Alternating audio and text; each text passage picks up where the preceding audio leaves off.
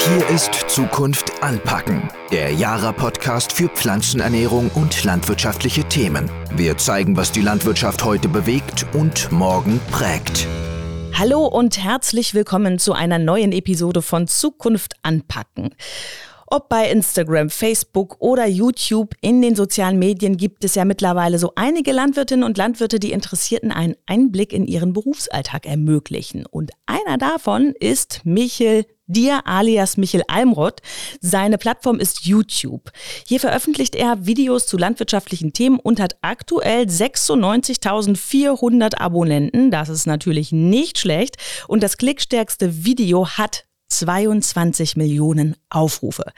Heute ist Michel bei uns zu Gast im Podcast, um mit uns darüber zu sprechen, warum er diese Videos macht, wie er dabei vorgeht und er hat auch ein paar Tipps für Landwirtinnen und Landwirte, die es ihm vielleicht nachtun wollen. Michel, herzlich willkommen. Ja, vielen Dank für die Einladung. Ich freue mich. Wir freuen uns und wir müssen aber erstmal zu Anfang sagen, auch wenn diese Zahlen jetzt vielleicht irreführend sind, weil es doch schon sehr starke Zahlen sind, du bist kein hauptberuflicher Influencer, du bist gelernter Landwirt und du hast einen ganz normalen Arbeitsalltag, oder? Genau. Ähm, ich bin 33 Jahre alt und seit fünf Jahren sozusagen zurück auf dem Betrieb meiner Eltern und ähm, seitdem mehr oder weniger geschäftsführend, würde ich mal sagen, äh, zuständig für 650 Hektar Acker- und Grünland, genau, plus Biogasanlage. Das ist das, was wir hier schwerpunktmäßig machen. Und das ganze Filmen, das muss eben mehr oder weniger nebenbei laufen. Ich wollte gerade sagen, also genug zu tun ist da auf jeden Fall, ähm, nach dem, was du erzählst. Und man muss sagen, deine Inhalte sind wahnsinnig vielfältig. Du zeigst, wie man verschiedene Maschinen fährt, wie man, wie Roggen gesät wird zum Beispiel, oder du räumst auch mit Vorurteilen gegen die Landwirtschaft auf. Und ich würde ganz gerne mal in ein Video hier reinhören, das über 125.000 Aufrufe bekommen hat. Ähm, es heißt Großer Traktor gleich reicher Bauer, natürlich auch ein sehr provokanter Titel. Und bevor wir da gleich mal reinhören, aber das ist ein Vorurteil, mit dem du und deine Berufskollegen auch immer mal wieder konfrontiert werden. Ja, also dass die großen Maschinen ja darauf hindeuten, dass ihr unfassbar reich sein müsst. Ja, das ist immer wieder ein Klischee. Ähm, und das ist in der Zeit, wo wir intensiver auf Demos gefahren sind, äh, hat sich das natürlich verstärkt, weil die Leute sehen die großen Maschinen, die dann äh, auf den Straßen stehen oder auch in die Städte reinfahren und denken sich, Mensch, so tolle große Maschinen, dem muss es doch gut gehen. Hm. Und du hast in diesem Video einfach mal erklärt, warum dieses Vorurteil so nicht stimmt, mit ganz vielen Aspekten. Wir können das ganze Video jetzt nicht hören. Wir verlinken es natürlich in den Show Notes. Du sitzt da auch auf der Maschine und arbeitest in dem Moment und nimmst dann aber den Zuschauer quasi mit auf die Maschine und ähm, erklärst ihm, warum ihr eben so große Maschinen habt und fahren müsst. Und äh, zum Schluss hast du so ein kleines Fazit. Und da würde ich ganz gerne einmal ganz kurz mit dir reinhören. Also. Wir haben eben nicht die Entwicklung verschlafen in der Landwirtschaft, denn wir sind am Puls der Zeit. Wir halten die höchsten Standards weltweit ein und versuchen jedes Jahr ressourcensparender zu arbeiten. Und dafür brauchen wir technischen Fortschritt und dafür haben wir auch die modernen Maschinen. Um ressourcensparend zu arbeiten, mit wenig Umweltbelastung, maximale Lebensmittelqualität herzustellen. Also man hört Ganz wichtig ist dir, dass du genau erklärst und damit schaffst du ja eine Transparenz, dass du die Leute eben auch mitnimmst und ihnen einfach alles nochmal ganz plausibel machst. Ist das das Mittel und warum ist dir das so wichtig?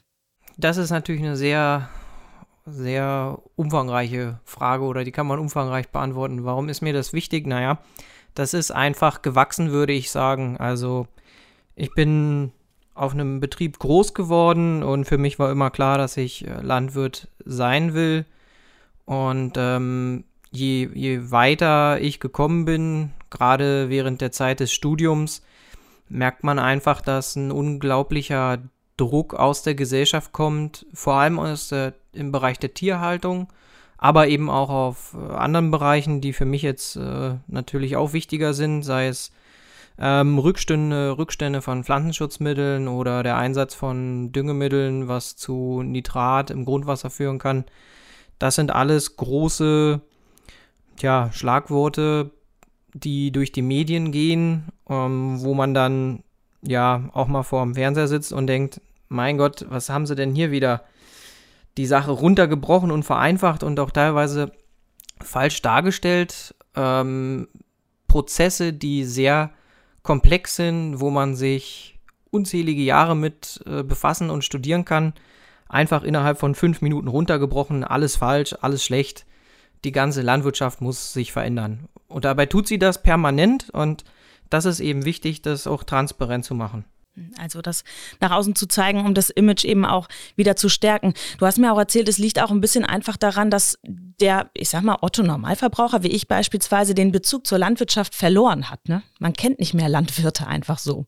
Genau, das ist äh, natürlich ein Problem des Strukturwandels. Ähm, ich habe jetzt keine Zahlen im Kopf, wie viele ähm, Menschen ein Landwirt vor 100 Jahren ernährt hat, beziehungsweise wie viel in der Landwirtschaft tätig waren. Aber da ist natürlich ein enormer Wandel und das heißt, heute müssten wir so bei Pi mal Daumen 1% äh, gesellschaftlichen Anteil liegen, was jetzt eben Landwirtschaft äh, in der Tätigkeit ist. Das heißt, wir haben Leute, die kennen noch nicht mal Leute, die einen Landwirt kennen. Und dadurch ähm, ist es natürlich schwierig, Vertrauen aufzubauen. Weil wenn jemand Bezug hat zu einer Person, zu einem Landwirt, den er im besten Fall auch noch leiden kann, ähm, dann ist das eine ganz andere Vertrauensgrundlage. Nun kann ich nicht äh, halb Deutschland kennen und alle anderen Landwirte eben auch nicht, aber wir können versuchen, durch medialen Auftritt regionale Kreise zu schließen und so wieder mehr Vertrauen dann aufzubauen. Ja, spannendes Stichwort der Regionalität. Hm, bei anderen Influencern, die sagen vielleicht, naja, also ich kann ja mit meinen Inhalten auch eigentlich alle bedienen, weil ich kann ja auch einfach auf äh, Instagram oder auf YouTube jeden erreichen, ganz Deutschland, die ganze Welt. Du sagst aber, es ist schon wichtig, dass es vielleicht mehr landwirtschaftliche Influencer deiner Art geben würde, weil du sagst, es muss schon ein Stück Regionalität da sein. Kannst du das ein bisschen erklären? Ich würde einfach sagen, dass ähm, meine Themen, ich, ich fokussiere mich jetzt mal kurz auf mich, mhm. dass das, was ich zeige und mache, schon auch sehr speziell sein kann, sehr ins Detail geht. Und da erreiche ich vielleicht dann nicht mehr äh, die Leute, die ich eigentlich erreichen müsste. Ich merke aber, dass ich in meinem Umkreis, das heißt, sage ich mal so in meiner Gemeinde, dass sich die Leute dann doch eher mal auch ein detailliertes Video ansehen, weil sie mich eben auch schon kennen und wissen, äh, dass ich beispielsweise jetzt da gerade über den Acker fahre. So, das heißt, ähm, das ist dann einfach regional, kann man da eher ins Detail gehen, als wenn ich versuche jetzt alle Leute zu erreichen und vor allem die Leute, die äh, ich erreichen müsste, äh, wo ich vielleicht schwierig rankomme. Und wenn wir da einfach als Landwirte wieder präsenter sind, ein Stück weit ähm, glasiger, dann glaube ich, können wir da insgesamt wieder mehr Vertrauen zurückholen. Es ist ja auch ein bisschen so, dass wenn ich mir gerade einfach mal die Böden so vor Augen nehme, dass äh, der Boden in Bayern ja häufig ein ganz anderer ist als in Niedersachsen oder in Schleswig-Holstein, oder? Das heißt, auch die Inhalte müssten sich ja theoretisch unterscheiden. Ja, das ist natürlich ein sehr guter Stichpunkt. Äh, die enorme Heterogenität, die wir in der Landwirtschaft haben, sei es jetzt einfach durch klimatische Bedingungen oder eben aber auch durch strukturelle. Also es gibt ja in Deutschland Regionen, wo wesentlich mehr Viehhaltung äh, stattfindet als jetzt beispielsweise bei mir. Und ich decke halt jetzt speziell Themen ab zum Ackerbau bei uns in der Region, wo es sehr trocken ist und auch sehr heiß werden kann. Und das ist natürlich dann in Bayern oder in Nordrhein-Westfalen können das ganz andere Themen sein. Und von daher, ja, vielen Dank für die Steilvorlage. Das ist einer der wichtigsten Punkte, warum viele mitmachen müssen. Hm, okay. Wenn da jetzt Hörer sind, Berufskollegen sind, die sagen, ja, das kann ich mir schon vorstellen, ich möchte das auch ganz gerne versuchen, dann lass uns doch mal konkret da einsteigen und das ein bisschen bewerben und auf den Punkt bringen, was braucht man denn dafür? Die erste Frage, kann das wirklich jeder machen? Was oder was muss man dafür ein neudeutsches Wort hier Mindset mitbringen? Na, ich würde nicht sagen, dass das jetzt unbedingt jeder machen kann, vielleicht auch nicht jeder machen sollte. Aber ich bin mir sicher, dass das ein überwiegender Teil schon ähm, hinbekommen würde. Äh, es muss natürlich auch immer eine gewisse Leidenschaft dahinter stehen. Also wenn man irgendwas macht und eigentlich will man das gar nicht, dann hat das ja auch keinen Zweck. Und ähm, ja, wenn man dann was machen will, muss man sich überlegen, in welche Richtung gehe ich. Also man kann ja auch ganz einfach anfangen, indem man schon allein mit Bildern und einer Unterschrift oder eine Beschreibung der Bilder ähm, in den sozialen Netzwerken dann arbeitet. Und äh, einen Schritt weiter wäre sicherlich dann das Ganze auf Videoebene zu machen, sei es nur mit kurzen Clips, die sind in der Regel sowieso besser, weil die Zeitspanne, die Aufmerksamkeitsspanne ist bei vielen Menschen äh, gering durch die ganzen Einflüsse, die es sonst noch so gibt in sozialen Netzwerken. Ja, oder man geht dann eben schon wirklich sehr ausführlich ran und macht dann längere Clips, so wie ich, zwischen 10 und 20 Minuten. Ja, da muss sich jeder so ein bisschen selber finden. Ich kann nur zusätzlich noch dazu sagen, dass man, dass man mit so einer Aufgabe auch wächst und sich persönlich auch weiterentwickelt. Also für mich war das auch eine große Überwindung, damals 2018 wirklich vor die Kamera zu treten.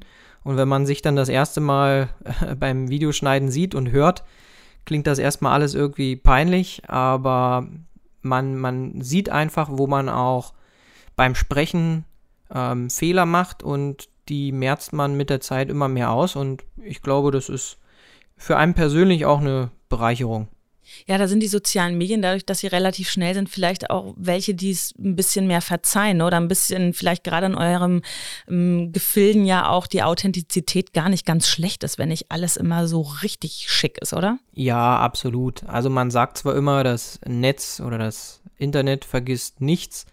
Äh, das mag auch irgendwo sein, aber am Ende müssen ja auch Leute da sein, die das verarbeiten und man darf sich da dann nicht überbewerten, weil wie gesagt, wenn man mal irgendwas schlecht gemacht hat, dann ist das an dem Tag vielleicht mal präsent und am nächsten Tag kommen schon wieder ganz andere Skandale oder andere Probleme und dann ist das schon lange wieder vergessen bei den Leuten, die man da vielleicht erreichen wollte. Vorausgesetzt, es war jetzt nicht wirklich was ganz gravierendes. Ja, also nur Mut, sagst du an der Stelle. Was braucht man denn noch dafür jetzt mal auf der Equipment-Ebene? Also man kann mit den üblichen Smartphones schon sehr gute Aufnahmen machen. Bilder sowieso, ich denke, das ist jedem klar. Ähm, Im Videobereich sind, ist die Qualität da eigentlich auch schon sehr gut. Was mir persönlich immer wichtig ist, ist zusätzlich die Tonqualität, weil wir bewegen uns ja oft in der Natur und es ist halt nichts schlimmer, als wenn man sich ein Video ansieht, wo ständig und permanent äh, Störgeräusche mhm. oder eben ja solche Windgeräusche den Ton versauen. Das ist anstrengend und dann ist man nicht mehr geneigt, dem zu folgen. Von daher ist das Wichtigste wahrscheinlich der Ton, weil die Bildqualität ist eigentlich schon mit einfachen Techniken gegeben.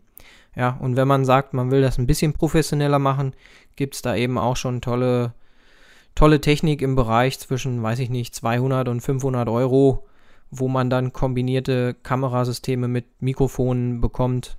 Ja, das wäre zumindest mal auf der Hardware-Seite wichtig. Und auf der äh, Software-Seite muss man sehen, wenn man sich gut vorbereitet und auch, sage ich mal, kompakten, knackigen Inhalt wiedergibt, was man so irgendwie in zwei, drei Minuten erledigt hat, dann braucht man auch kein Videoschnittprogramm. Aber wenn man natürlich viel Inhalt unterpacken will, wie das bei mir öfter mal der Fall ist, dann empfiehlt sich natürlich auch äh, Videoschnitttechnik. So viel zum Equipment. Man darf ja nicht vergessen, dass so etwas immer schnell gemacht aussieht, aber dann tatsächlich dann doch, wenn man es mal gemacht hat, auch ein bisschen Arbeit dahinter steckt. Planst du deine Inhalte denn? Sagst du denn, okay, nächste Woche will ich das so machen, dann möchte ich das machen? Oder hast du das Equipment immer dabei und sagst, wenn ich Zeit und Muße habe oder es mir gerade in den Sinn kommt, dann mache ich das? Ähm, ich versuche während der Hauptarbeitszeiten, also Frühling, Sommer, Herbst, ähm, schon regelmäßig Videos zu machen. Im Idealfall einmal in der Woche. Das heißt, dass ich mir schon vorher Gedanken mache, was ich zum Beispiel in einem Monat jetzt äh, unterbringen will. Also ein halbes Jahr im Voraus denke ich ja nicht, aber innerhalb eines Monats überlege ich mir schon so drei, vier Sachen, die man zeigen könnte oder sollte. Und dann mache ich es aber nicht zu detailliert, weil dann fehlt mir auch einfach die Zeit. Das heißt, ich weiß, ich habe jetzt das Thema, keine Ahnung, Sonnenblumenaussaat. Ähm, und dann nehme ich einfach die Kamera mit und halt drauf. okay. Mal Hand aufs Herz. Wie viel Zeit pro Woche sollte man denn mindestens einplanen? Also natürlich kann man von bis, das weiß ich auch, aber was würdest du sagen, darunter geht es nicht? Also wenn ich die Zeit nicht habe oder nicht haben oder mir das nicht einplanen möchte, dann muss ich mich damit gar nicht beschäftigen. Naja, wenn man es jetzt einfach hält und wirklich bloß sagt, ich will nur einen Kurzclip machen und ich brauche keinen Videoschnitt dafür, ähm, dann sollte man eigentlich mit ein, zwei Stunden in der Woche damit auskommen. Ja, das ist doch eine Ansage. Genau. Und je professioneller, je aufwendiger wird es dann natürlich. Also bei mir kalkuliere ich immer zwischen fünf bis teilweise auch mal zehn Stunden, was da in der Woche dann eben für drauf geht, weil das Video schneiden und auch so ein bisschen, was man nicht unterschätzen darf, was ja auch wichtig ist und eigentlich äh, in die Zeit mit reingehört, ist, ähm, wenn eben Kommentare zu diesen Inhalten kommen, die man vielleicht auch mal äh, wieder kommentieren sollte. Mhm. Ganz wichtiger Punkt, da kommen wir nämlich an eine Stelle, die ich finde, sollten wir auch noch besprechen. Wenn ich jetzt tolle Inhalte mache, bringt das ja alles überhaupt gar nichts, wenn ich niemanden habe, der sie sieht. Das heißt, ich muss mir eine bestimmte Reichweite aufbauen. Hast du da noch ein paar Tipps, wie das funktioniert? Also kommentieren ist, glaube ich, sehr, sehr wichtig, wieder zurückkommentieren, weil man der Community damit ja auch zeigt, hallo, ich bin da und ähm, ja auch ein bisschen den, ich, ich meine, den Algorithmus dadurch ja auch ein bisschen stärkt, also dass man häufiger irgendwo ausgespielt wird zum Beispiel, ne? Ähm, klar, also wie sagt man, Community-Interaktion ist schon sehr wichtig und das ist natürlich auch gerade bei den Themen, die wir landwirtschaftlich bespielen wollen, besonders wichtig, weil es sicherlich immer irgendwo andere Meinungen gibt oder zu Unverständnissen kommt und dann muss man eben einfach auch nochmal nachlegen. Ähm, Aufmerksamkeit, da gibt es viele Beispiele auch außerhalb der Landwirtschaft, äh, wie man eben viel Reichweite dann auch generiert. Das ist in den sozialen Medien natürlich oft gegeben, wenn man sich irgendwo allgemeine Trends ansieht, wo man dann irgendwas, keine Ahnung, so ein bisschen nachmacht oder einfach irgendwie so auf einen fahrenden Zug aufspringt. Ist jetzt persönlich nicht so mein Ding, aber ich muss natürlich auch sagen, dass dadurch, dass ich den Kanal jetzt schon über 15 Jahre führe, einfach so eine Reichweite da ist, dass ich, ja, ich bin jetzt nicht mehr so daran interessiert, dass da jetzt noch enorm viel mehr Reichweite generiert wird, weil mir der Inhalt dann einfach wichtiger ist. Aber irgendwie muss man natürlich anfangen. Und das Wichtigste ist sowieso äh, Authentizität. Man muss das machen, was man auch gerne macht. Äh, überzeugt sein. Im Idealfall sucht man sich irgendwelche Felder, die noch nicht so bespielt sind. Und dann muss man auch wirklich dranbleiben, weil jetzt das eine Video oder den einen Inhalt suchen und damit durch die Decke zu gehen, das ist sehr schwer, weil es gibt schon unglaublich viel Inhalt. Auch im Bereich der Landwirtschaft gibt es mittlerweile so viel, ich sag's mal, Influencer oder ja, eben dieser Bereich wird schon, wird schon gut bespielt, aber ich fände es gut, wenn es regional einfach noch weitere Kreise zieht. Also quasi ein äh, virtuelles Fenster in die äh, Höfe und Betriebe da draußen. Ja, so könnte man es nennen. Gibt natürlich gerade für Direktvermarkter äh, ganz andere Möglichkeiten, ja, da mit dem Kunden auch in Kontakt zu treten. Ich glaube, das, das wäre auch ein Schlüssel, äh, dass man am Ende auch ein Produkt hat, wo man sagt, hier, das so produziere ich und das biete ich auch an. Dann hat man ja dann gleich noch eine viel bessere Bindung zum Konsumenten. Und wer jetzt noch weitere Ideen braucht, wie es funktionieren kann, der kann sich ja auch gerne einfach bei dir auf deinem YouTube-Kanal mal ein bisschen umschauen, was da alles so geht. Du hast da wahnsinnig viele Videos mittlerweile. Du hast ja gesagt, seit 15 Jahren besteht eben der Kanal. Also unter Michel dir findet ihr Michel bei YouTube und ähm, ja, schaut da gerne rein. Wir verlinken das natürlich auch in den Show Notes. Und damit sage ich dir, Michel, vielen herzlichen Dank dafür. Wir hoffen, dass wir noch, ja, Nachmacher finden, die regional sich dafür engagieren, dass man in die Landwirtschaft einen authentischen Einblick hat. Und vielen Dank, dass du da gewesen bist. Ja, vielen Dank, hat mich sehr gefreut. Ja, und wenn ihr da draußen noch eine Themenidee oder eine Nachfrage zu einem unserer Podcast-Themen habt, dann her damit. Schreibt uns einfach an die Mailadresse podcast.jara.com. Da werden wir das dann alles weiterreichen und gegebenenfalls auch mal das ein oder andere Thema von euch hier im Podcast spielen. Und damit sagen wir Tschüss, bis zum nächsten Mal. Das war Zukunft anpacken, der Jara-Podcast für Pflanzenernährung und landwirtschaftliche Themen. Weitere Informationen auf jara.de.